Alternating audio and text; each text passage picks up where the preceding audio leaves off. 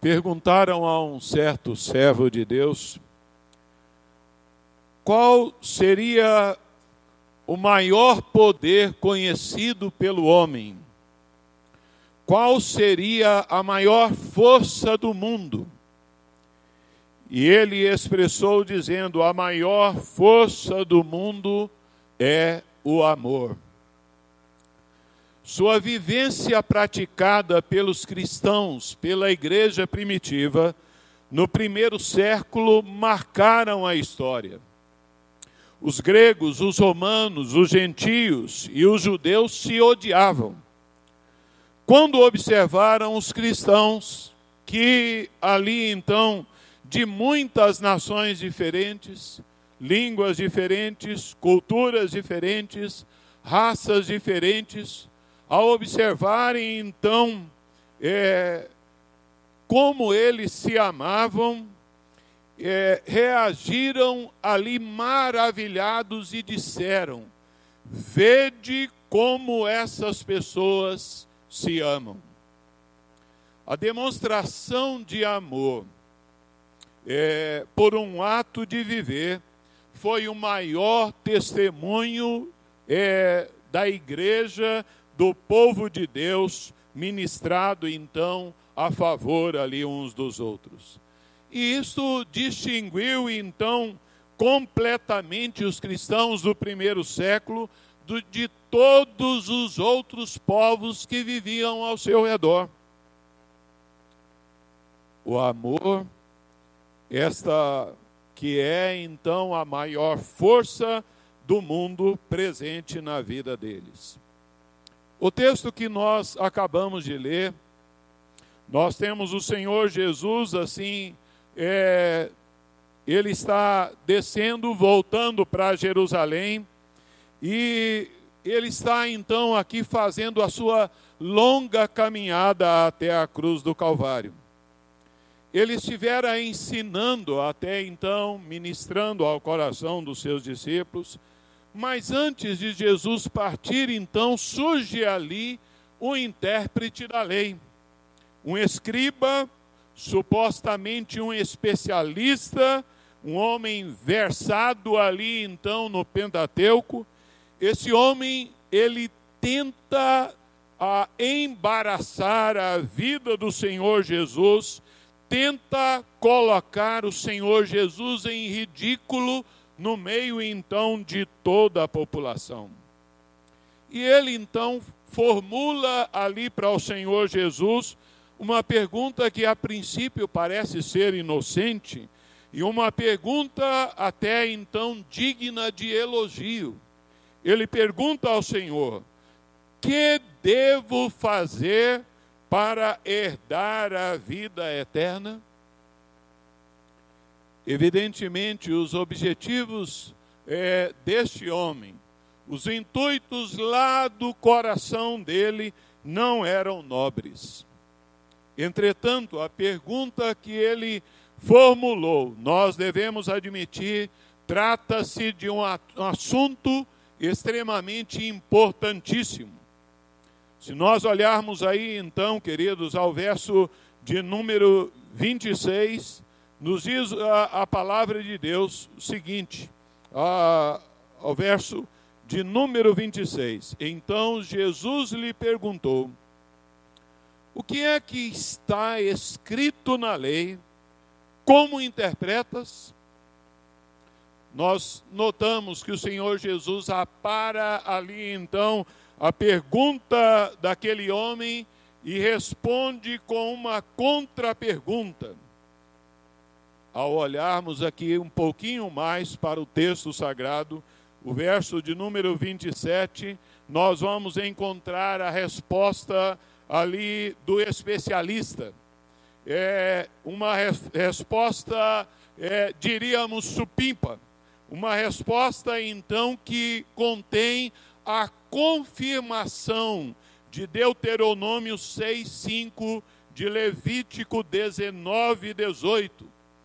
Estas passagens, elas subtendem que a própria essência de toda verdadeira religião é o amor. que tem como objeto maior tanto a Deus como então ao nosso próximo.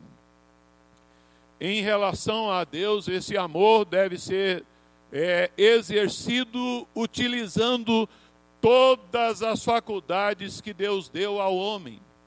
Daí então é, o quádruplo que surge aí nesse texto: a, amarás ao Senhor teu Deus de todo o teu coração, de toda a tua alma, de todo o teu entendimento, de todas as tuas forças, e amando ao Senhor de coração. Por outro lado, o mandamento de amar ao próximo, ele então é, indica que esse amor, ele não pode ser menor em extensão, nem inferior em qualidade ao, ao que a pessoa deve ter por si própria. Amar o próximo como a si mesmo. Assim, é, ao é, trazer ao Senhor Jesus essa resposta, é, ali então Jesus concorda e diz: Olha, acertou, parabéns. E daí Jesus diz: Olha, faze isto e viverás. Se algum ser humano na face da terra é, pudesse cumprir com perfeição toda a lei de Deus, ele obteria então a vida eterna. Como isso é impossível, ao invés daquele homem clamar pela misericórdia de Deus, ao invés dele prostrar-se e clamar por perdão, confessando que ele era uma, um homem pecador que quebrava a lei de Deus, e quebrava esses mandamentos que ele é, resume ali diante do Senhor, ele, o intérprete da lei, tenta justificar-se. E é, ao justificar, ele raciocina mais ou menos assim: olha, a lei ela não é muito clara na questão de amar ao próximo. E ele volta para o Senhor Jesus e diz: Quem é o meu próximo? Na verdade, sobre o próximo, havia uma variedade ali de opiniões é, quanto a esta questão entre os judeus. Haviam aqueles que pervertiam o mandamento, lá de Levítico 19, 18, fazendo dizer: Olha, amarás o teu próximo e odiarás o teu inimigo. Né? Jesus, ele é, refutou duramente isso lá em Mateus capítulo 5. Né? Então, ó, esse primeiro princípio. Um outro ponto de vista aceito entre os judeus, amplamente aceito, era este: ame o seu próximo, o judeu. É, mas os fariseus, eles restringiam ainda mais esse princípio a dizer: olha, ame ao seu próximo, o fariseu. Ame ao fariseu. A essa altura do diálogo ali, então, o Senhor Jesus começa a trazer a resposta àquele homem, dentro então desse contexto maravilhoso, e ele apresenta esta famosa história conhecida como a, a parábola do bom samaritano. O Senhor Jesus diz, começa a lhe dizer, olha, certo samaritano, e então descia, certo homem, e ali então ele começa a, a, a sua narrativa. É bom lembrar, queridos, que nós sabemos que ah, os judeus não se davam com os samaritanos uma vez que os samaritanos eram judeus que tiveram casamento mistos, então no período do cativeiro. E ali os judeus os odiavam, de maneira que, é, examinando as Escrituras, nós vamos ver que até mesmo o Senhor Jesus, quando os judeus mais radicais, eles queriam é, desprezar hostilmente o Senhor Jesus, eles chegaram a chamá-lo de samaritano. Não é esse samaritano? De modo, queridos, que eu quero convidá-los a examinarem comigo é, esta história, considerando uh, o samaritano como referencial do amor de Deus. Através então do tema amor à disposição de um coração transformado. Amor à disposição de um coração transformado. Um coração transformado, nós podemos constatar nas Escrituras que ele nasce, em primeiro lugar, é, da experiência pessoal, da recepção da essência da natureza divina. A palavra de Deus, o apóstolo João, ele faz duas declarações concernentes à natureza essencial de Deus. Ele diz: Olha, Deus é luz, e ele diz: Deus é amor. Essas duas expressões acerca dos atributos de Deus resumem muito do ser de Deus e então na, a, revelado nas Escrituras. João ele pretendia dizer ali: ah, Deus é luz. Deus é santo. A intenção de João, ele está exaltando a santidade de Deus. Em Deus não há um mínimo sequer de trevas, de escuridão, de pecado. Deus é luz. E ali então ele diz também: Deus é amor. É, João não é, coloca essa questão dizendo que é, há então Deus em Deus, no ser de Deus, a disposição de amar, mas que o amor faz parte da natureza essencial do ser de Deus. Ah, é então atributo de Deus, e dentre os atributos gloriosos de Deus que as Escrituras nos trazem, parece que ela vem ressaltar a santidade de Deus e o amor de Deus em bondade para conosco. Deus é amor. E Deus sempre foi amor. Deus era amor antes de ter feito qualquer criatura, antes que criasse o universo, antes, desde toda a eternidade, Deus é amor. Sendo assim, o encontro do homem com Deus é, a experiência pessoal do homem com Deus, recebendo a Jesus Cristo como Senhor e Salvador da sua vida, é, inclui de imediato a recepção da terceira pessoa da Trindade, a presença do Espírito Santo. Então, é, e com a presença do Espírito Santo se dá a implantação da natureza divina no coração do homem. Com a conversão, nós temos a essência da natureza divina implantada em nós, possibilitando-nos a vivenciarmos esse amor divino nas nossas vidas. Em Romanos capítulo 5, verso 5, eh, o apóstolo Paulo afirma: o amor de Deus é derramado em nossos corações pelo Espírito Santo que nos foi outorgado. O amor de Deus é derramado. O apóstolo Paulo está então dizendo que algo profuso de Deus, abundante, a, a semelhança de uma chuvarada de Deus, vem ao coração daquele que experimenta a, a graça salvadora de Jesus Cristo. Assim, então, nós podemos é, verificar o amor de Deus. Deus derrama no ato da conversão ali o amor dele ao coração dos seus filhos. E o Espírito Santo então nos é outorgado. Aquela é, promessa da profecia de Ezequiel 36, 27. Porei dentro de vós o meu espírito e farei com que andeis nos meus estatutos, guardeis os meus juízos e os observeis.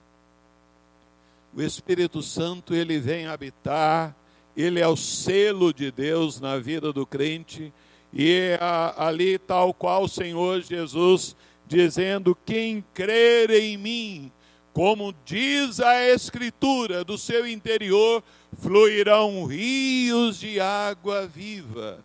E ali João diz, ele disse isso com respeito ao Espírito Santo que haviam de receber os que nele crescem. A presença do Espírito Santo, ela deve gerar em nós o seu fruto, o fruto dele em nós habitando, governando em nós. Lá em Gálatas diz que o fruto do Espírito, então, é detalhado, e ali diz: o fruto do Espírito é amor. É amor. De modo que, ah, quando o Senhor Jesus disse: Eis que estou convosco todos os dias, até a consumação do século. Ele está referindo-se à presença permanente do seu Espírito Santo na minha vida, na sua vida, na vida daquele que crê em Jesus. Quando lemos a história de Saulo de Tarso, um dos exemplos, alguém que se valia ali da espada e de grilhões para tratar os cristãos, ao ser alcançado pela graça de Deus ele transforma-se num mensageiro do amor de Deus e então entrega-se a proclamar este amor maravilhoso de Deus por nós. Ao lermos Efésios 5, 1 e 2, a Bíblia diz: Sede, pois, imitadores de Deus como filhos amados, e andai em amor. Andai é uma, um ato cotidiano. No mundo natural, é, é muito é, fácil observar como os filhos buscam imitar os pais, assemelham-se aos pais na aparência é, física e em muitos comportamentos. É, no mundo espiritual não é diferente. Os filhos de Deus, aqueles que amam a Deus, o povo de Deus, é, busca imitar a Deus, busca ser imitadores do Senhor Jesus. No Sermão do Monte, ao tratar ali do amor ao próximo, o Senhor Jesus diz: Olha, sede vós perfeitos, como é perfeito o vosso Pai Celestial. O apóstolo Pedro também, ele diz: Olha, sede santos, porque eu sou santo o cristão genuíno, ele deve buscar viver para agradar o seu Deus, para agradar o seu Pai. Na narrativa feita pelo Senhor Jesus ali, pela palavra de Deus, a pergunta do intérprete da lei foi: Que farei para herdar a vida eterna? O samaritano, ele identifica-se como uma pessoa que havia recebido essa vida nova. Ah, assim, ele não comporta-se como um mero religioso. Ele então expressa o amor de Deus implantado, o amor que foi derramado de Deus ali em seu coração. Ainda mais o apóstolo João, em 1 João 3,14, ele diz o seguinte: Ora, nós sabemos que passamos da morte para a vida, porque amamos os irmãos. Aquele que não ama permanece na morte. Assim a Bíblia está a dizer que o amor nosso para com os irmãos, o amor nosso uns para com os outros, é então uma prova, uma confirmação, então, da nossa conversão. Porque então nós sabemos, nós constatamos que passamos da morte para a vida se estamos andando em amor. Assim, queridos, você é, tem a segurança de que já foi selado com o Espírito Santo? O amor de Deus, ele ah, só pode ser evidenciado em nós quando nós então entregamos a nossa vida ao Senhor Jesus Cristo. E nesse momento a natureza divina ela é implantada em nós. Você já pensou nisso? Você tem procurado evidenciar esse amor de Deus de maneira prática na sua vida? Se você experimentou o amor de Deus, você está habilitado, equipado, qualificado por Deus para viver então esse amor. Se considerarmos assim a amargura dos judeus para com os samaritanos, entenderemos que o samaritano seria a última pessoa a quem então, é, de quem se esperaria ali ministrar socorro à vida daquele homem. E foi o samaritano que foi lá e ministrou socorro e ministrou ali então atenção aquele homem. Mas o amor, então, é, como a disposição de um coração transformado, não só é, ele nasce da implantação da natureza divina, mas ele fundamenta-se em ordens bíblicas claras a serem obedecidas.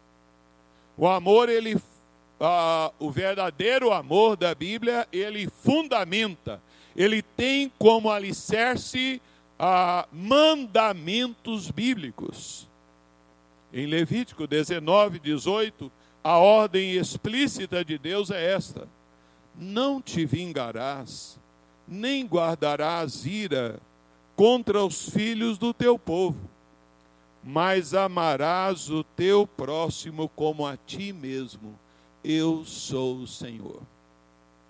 Que colocação doce, maravilhosa de Deus ao povo de Israel no passado e a nós no presente. Deus diz: Olha, não te vingarás, não guardes ira contra o teu próximo, contra os filhos do teu povo, mas amarás o teu próximo como a ti mesmo. Também em Deuteronômio 10, versos 18 e 19 nos diz aqui que as Escrituras, que os israelitas deviam amar inclusive aos estrangeiros e peregrinos. Diz as Escrituras: Amai, pois, ao estrangeiro, porque fostes estrangeiros na terra do Egito. Pulando para o Novo Testamento, nós vemos no Sermão do Monte, em Mateus 5, 43 a 48, o Senhor Jesus ali ensinando ouvistes o que foi dito: amarás o teu próximo e odiarás o teu inimigo. Eu, porém, vos digo: amai os vossos inimigos e orai pelos que vos perseguem, para que vos torneis filhos do vosso Pai Celeste. Porque se amardes os que vos amam, que recompensa tendes?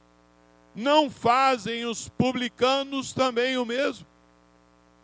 E aí o Senhor Jesus diz lá: sede vós perfeitos, como é perfeito o vosso Pai Celestial.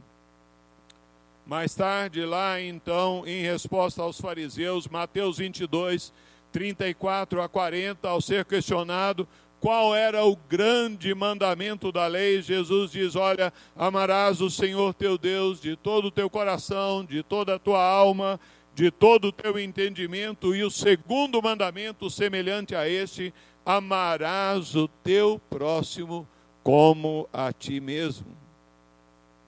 Este é o segundo mandamento mais importante de toda a palavra de Deus para a vida dos seus filhos. Jesus atribuiu então a importância maior a este mandamento quando ele afirmou que este mandamento haveria de ser o distintivo universal dos seus discípulos. Haveria de ser a carteira de identidade, de olha, quem é, é, é de Jesus, quem é discípulo de Jesus, apresente essa identidade. Jesus diz lá em João 13, 35: Nisto conhecerão todos que sois meus discípulos, se tiverdes amor uns para com os outros. Esse preceito, ele então traz algumas implicações seríssimas. Primeiramente, nós vamos verificar que ah, é, este amor, que nos amemos uns aos outros, não é optativo. Não é então para apenas alguma classe, não é uma questão opcional que os, as pessoas mais espirituais da igreja, mais piedosas do povo de Deus, podem escolher viver isso.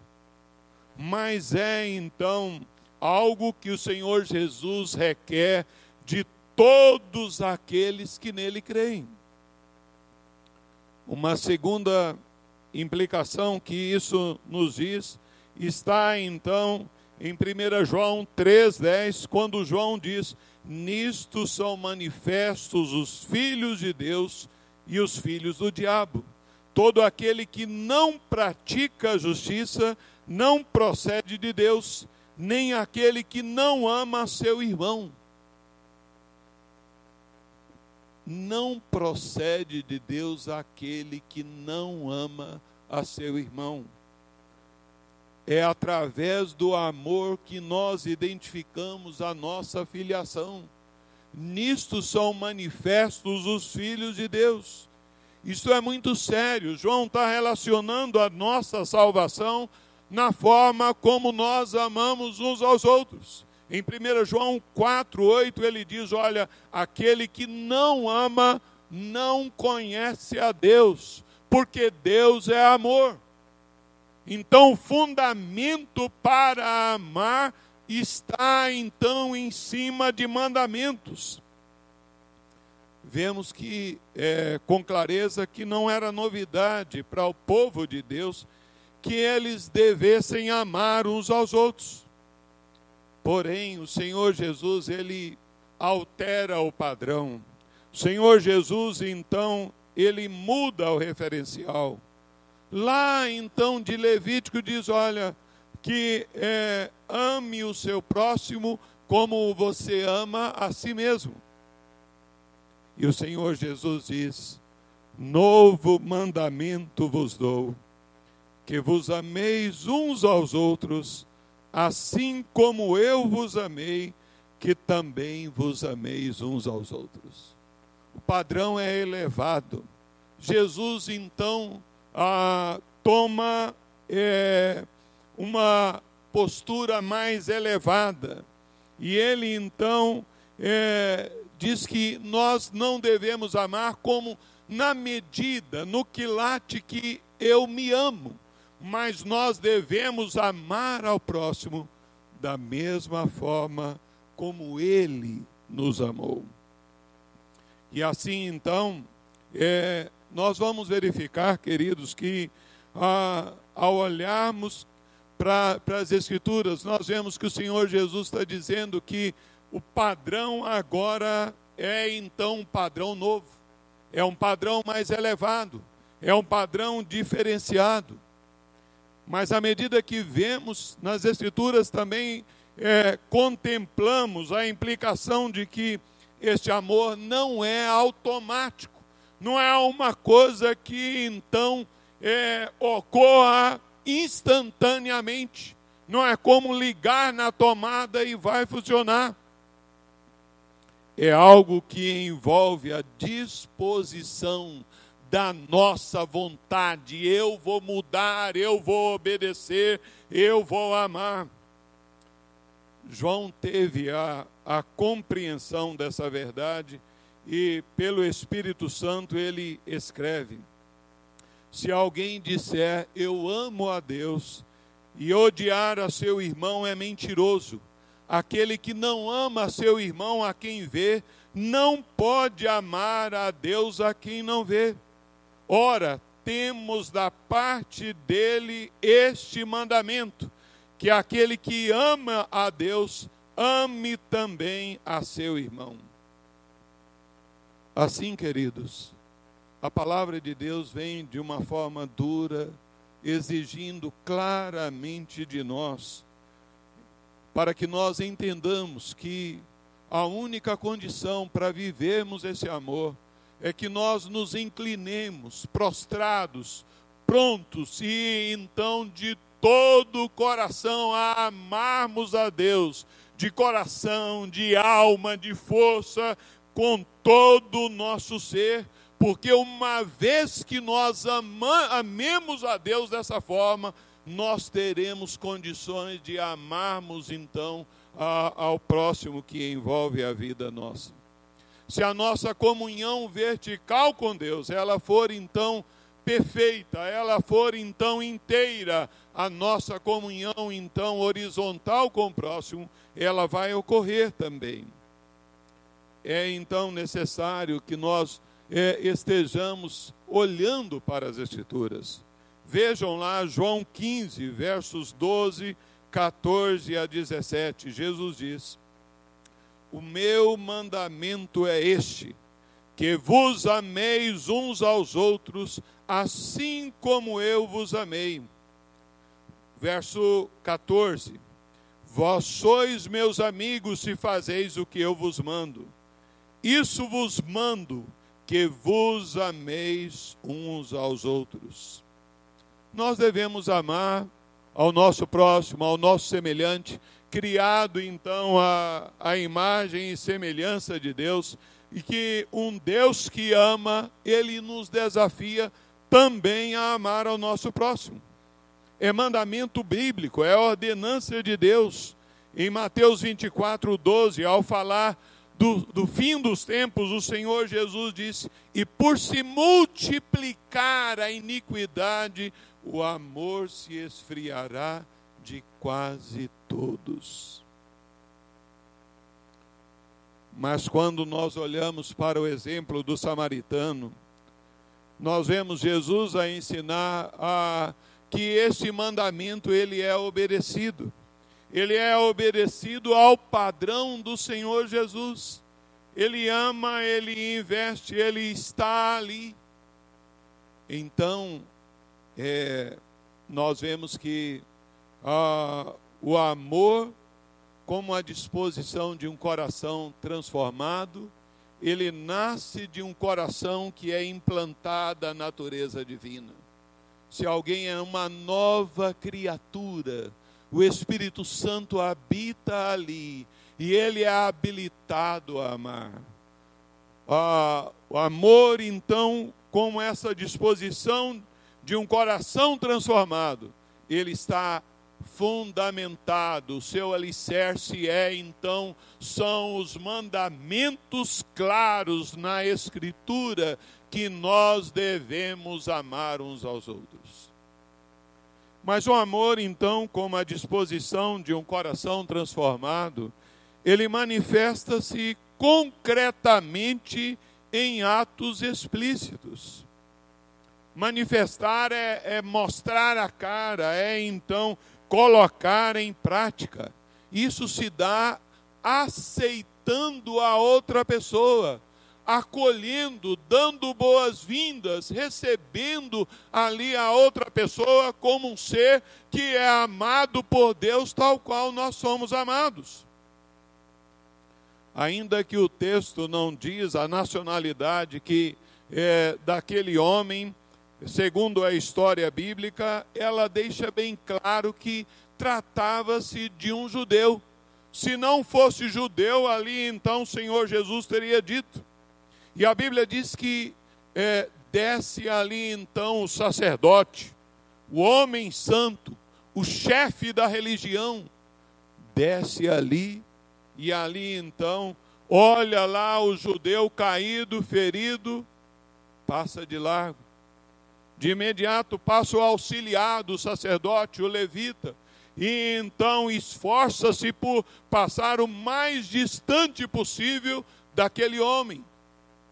Mas a palavra de Deus diz que o samaritano, ele para, ele aceita, ele ama, embora pudesse ser ali um judeu ortodoxo que, quem sabe, até o repugnaria, mas ele vai ao encontro. A palavra de Deus diz que ele se compadeceu daquele homem. Jesus disse que o sacerdote, o levita, os homens da religião passaram de largo, nos ensinando que religiosidade não significa é, automaticamente amor e bondade.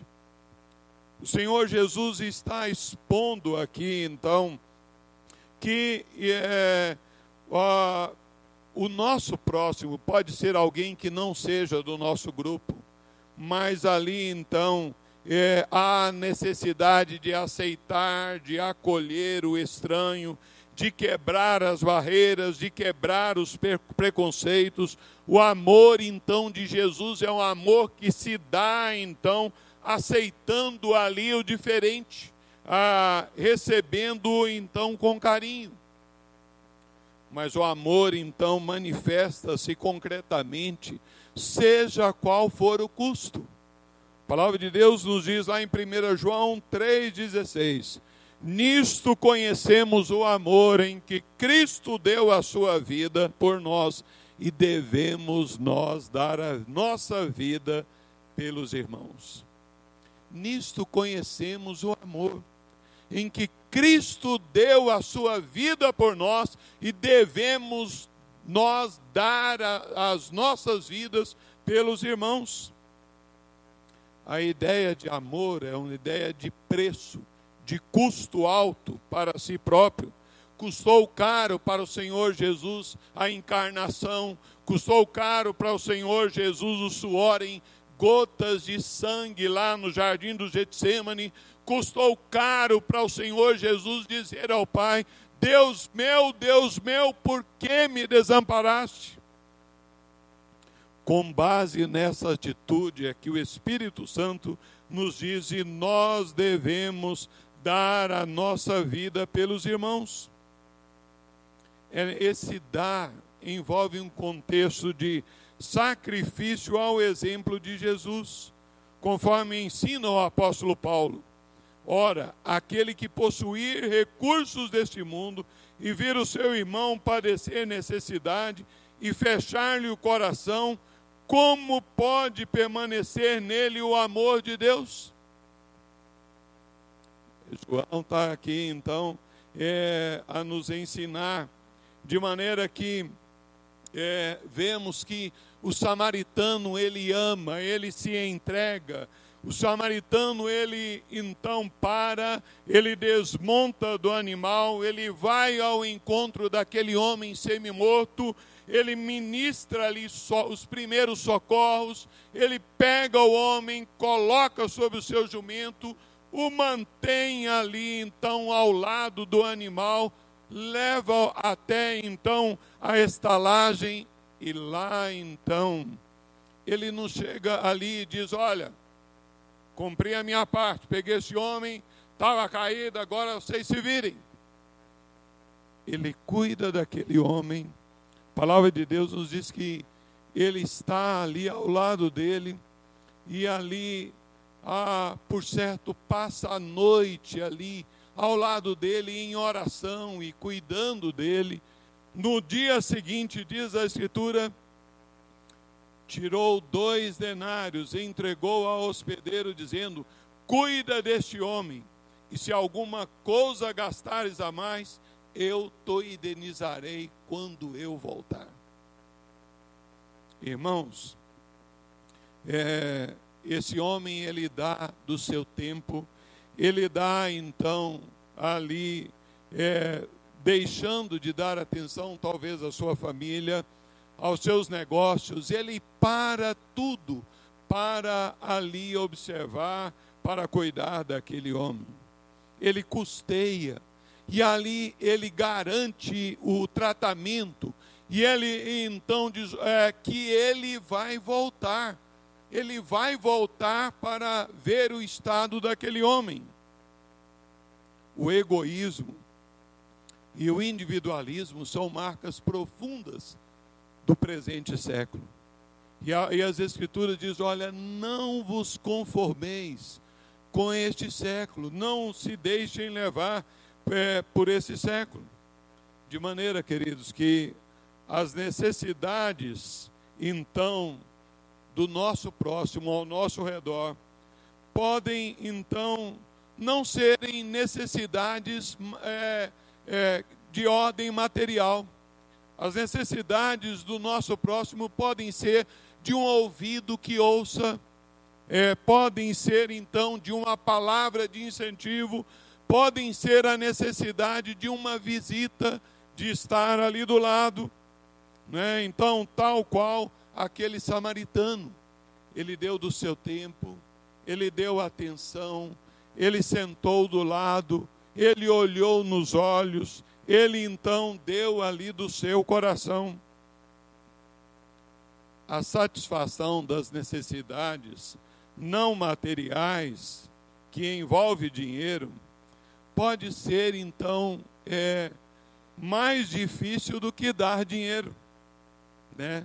Ah, assim, queridos, nós devemos que entender que o verdadeiro amor ele manifesta-se concretamente em atos de zelo, de atitude, de cuidado para com o nosso próximo, na satisfação das necessidades, sejam elas materiais, emocionais, elas precisam ser supridas à medida e aos moldes então da palavra de Deus.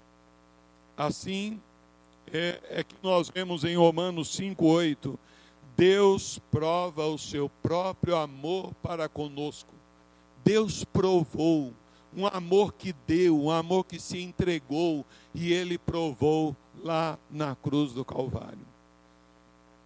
Mas podemos constatar aqui, em último lugar, que o amor, então, como disposição de um coração transformado, não apenas é então fruto da implantação da natureza divina, da obediência aos mandamentos das Escrituras, da vivência prática, então, é, exercitando isso, mas o verdadeiro amor, segundo as Escrituras, manifesta-se também afetivamente uns para com os outros.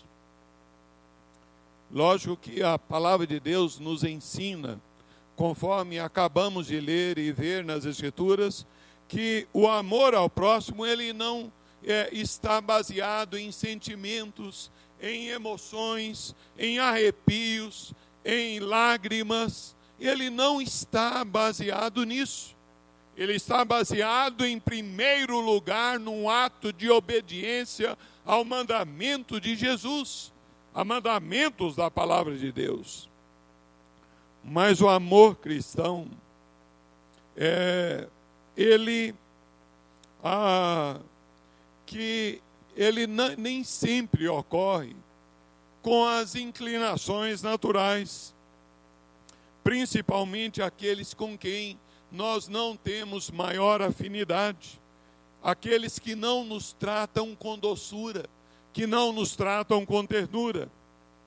Mas Jesus ordenou: novo mandamento vos dou, que vos ameis uns aos outros ele nos disse que nós devemos amar até os inimigos, né?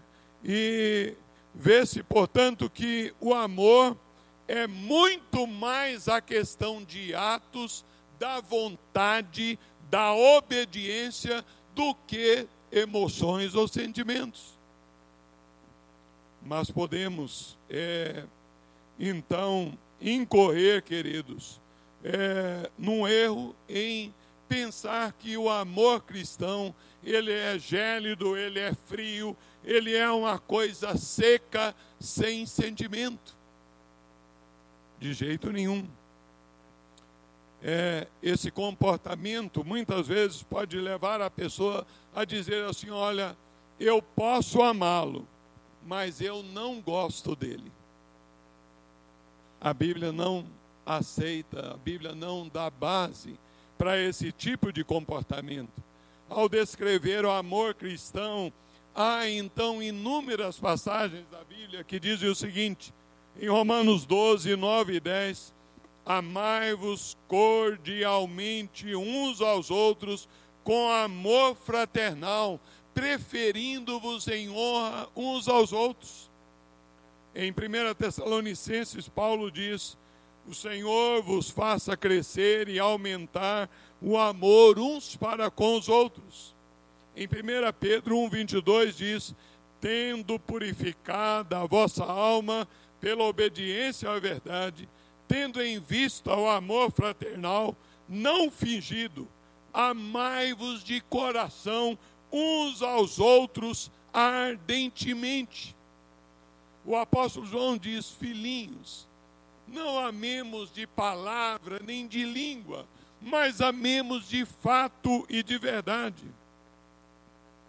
Há então diferentes expressões por escritores diferentes das escrituras, indicando que o amor cristão ele deve caracterizar-se por afeição aos membros, afeto, carinho, doçura. Assim, é, envolve as nossas emoções. Né? Nós devemos então é, orar pedindo a Deus que Ele nos dê esse olhar de amor, esse olhar do samaritano. É, é lógico que não deve haver teatro, não deve haver falsidade. A Bíblia diz: o amor seja sem hipocrisia. Mas nós devemos entender que o fervor de espírito, o fervor de alma deve estar presente dentro de nós. Devemos desejar amar, amar ali tal qual o samaritano amou. Ele entregou, ele dedicou, ele esteve ao lado, ele assistiu ali então a vida daquele homem. Considerando Finalmente, queridos, nós devemos entender que o amor, como a disposição de um coração transformado, ele nasce da experiência pessoal da entrega da vida a Jesus Cristo, quando o Espírito Santo vem habitar em nós. O amor, ele é um ele está fundamentado nos ensinos das Escrituras. O amor ao próximo, ele está fundamentado em mandamentos. O amor ao próximo, ele deve manifestar-se concretamente em atos de cuidado, de atenção, de zelo uns para com os outros. Mas o amor cristão, o amor de um coração transformado, ele também fraterniza-se afetivamente uns para com os outros. Aquele que nasceu de novo, aquele que recebeu o Espírito Santo na sua vida, que foi inundado pelo amor de Deus, ele está habilitado a viver esse amor. Aquele que acredita que Deus nunca nos daria uma ordem para amarmos uns aos outros se não nos habilitássemos para realizarmos essa tarefa, deve então entender que ele está capacitado para isso. Aquele que considera o exemplo da igreja primitiva deve então ah, é, amar e viver e ambicionar então a, aquilo que foi dito a respeito deles, para que seja dito também a, no nosso meio, vede como eles se amam.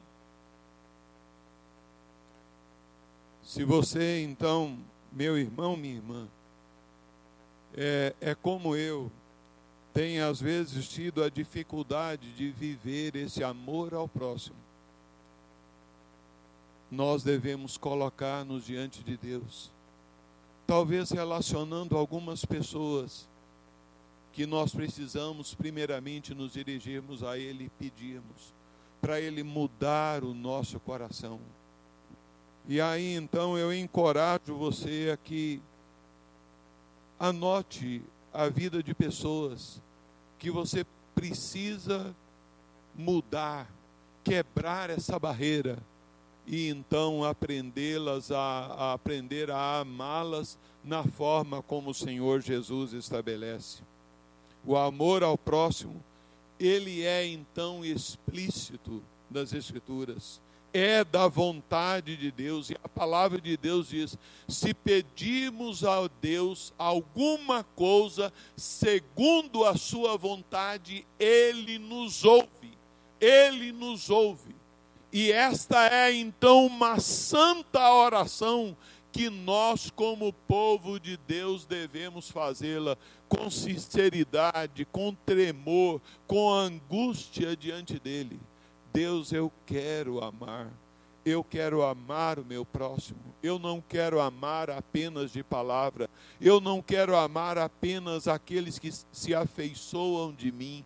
Eu não quero amar apenas aqueles que me tratam bem. Eu quero amar a todos. Eu quero viver isso, Jesus. Tomei conhecimento da luta pessoal de um irmão quanto a este dever de amar uma pessoa e ele diz que certa noite, então, o Espírito Santo é, fez à sua mente uma pergunta que lhe foi assustadora. A pergunta foi o seguinte: Você crê que eu amo esse irmão tal qual ele é? Esse querido disse: Olha, eu não havia pensado nisso, mas é, concordei claramente que com a resposta que Deus o amava da forma como ele é. E de imediato ele disse que veio uma segunda pergunta: se eu posso amar a, a esta pessoa, você não pode? Será que você não pode amar essa pessoa? Queridos, ali ele aprendeu: olha, se Deus ama a ele como ele é, eu também devo amar. E eu quero dizer, queridos, que aquele é, samaritano, talvez ao olhar para aquele judeu ferido, ali então é, machucado no chão, ele tivesse talvez então de, é, viesse a querer brotar no coração dele o desejo de vingança. Toma, que fica aí que morra. Mas a, a, ele viveu os valores de Jesus. E aquilo que o apóstolo Paulo diz em Romanos 12, 21, não te deixes vencer do mal, mas vence o mal com o bem. Eu tenho dito que desde que cheguei aqui, eu tenho contemplado na vida da nossa igreja aqui uma igreja amorosa.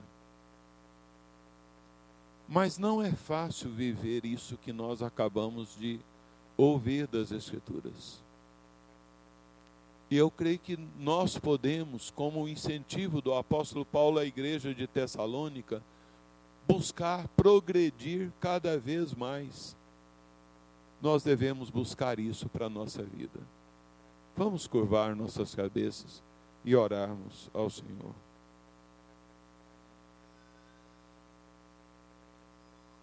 Querido Deus, nós queremos te bendizer, ó Pai, porque nesta história narrada pelo Senhor Jesus, nós vemos, ó Senhor, em carne e ossos, a manifestação do amor cristão, do amor ao próximo, ó Deus, exemplificada pela postura deste samaritano.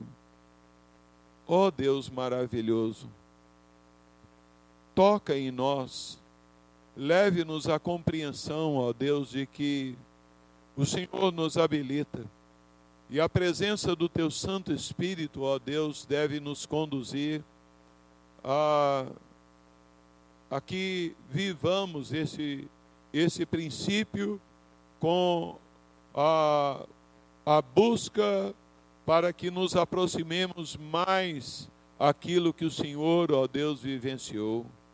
Tenha misericórdia de nós, ó Deus, e move o nosso coração para que o nosso amor não seja, ó Deus, um amor legalista, uma busca pelo mero cumprimento da lei, mas que nós aprendamos a amar ardentemente, a amar de coração uns aos outros. Isso lhe pedimos, Pai, no nome de Jesus. Amém.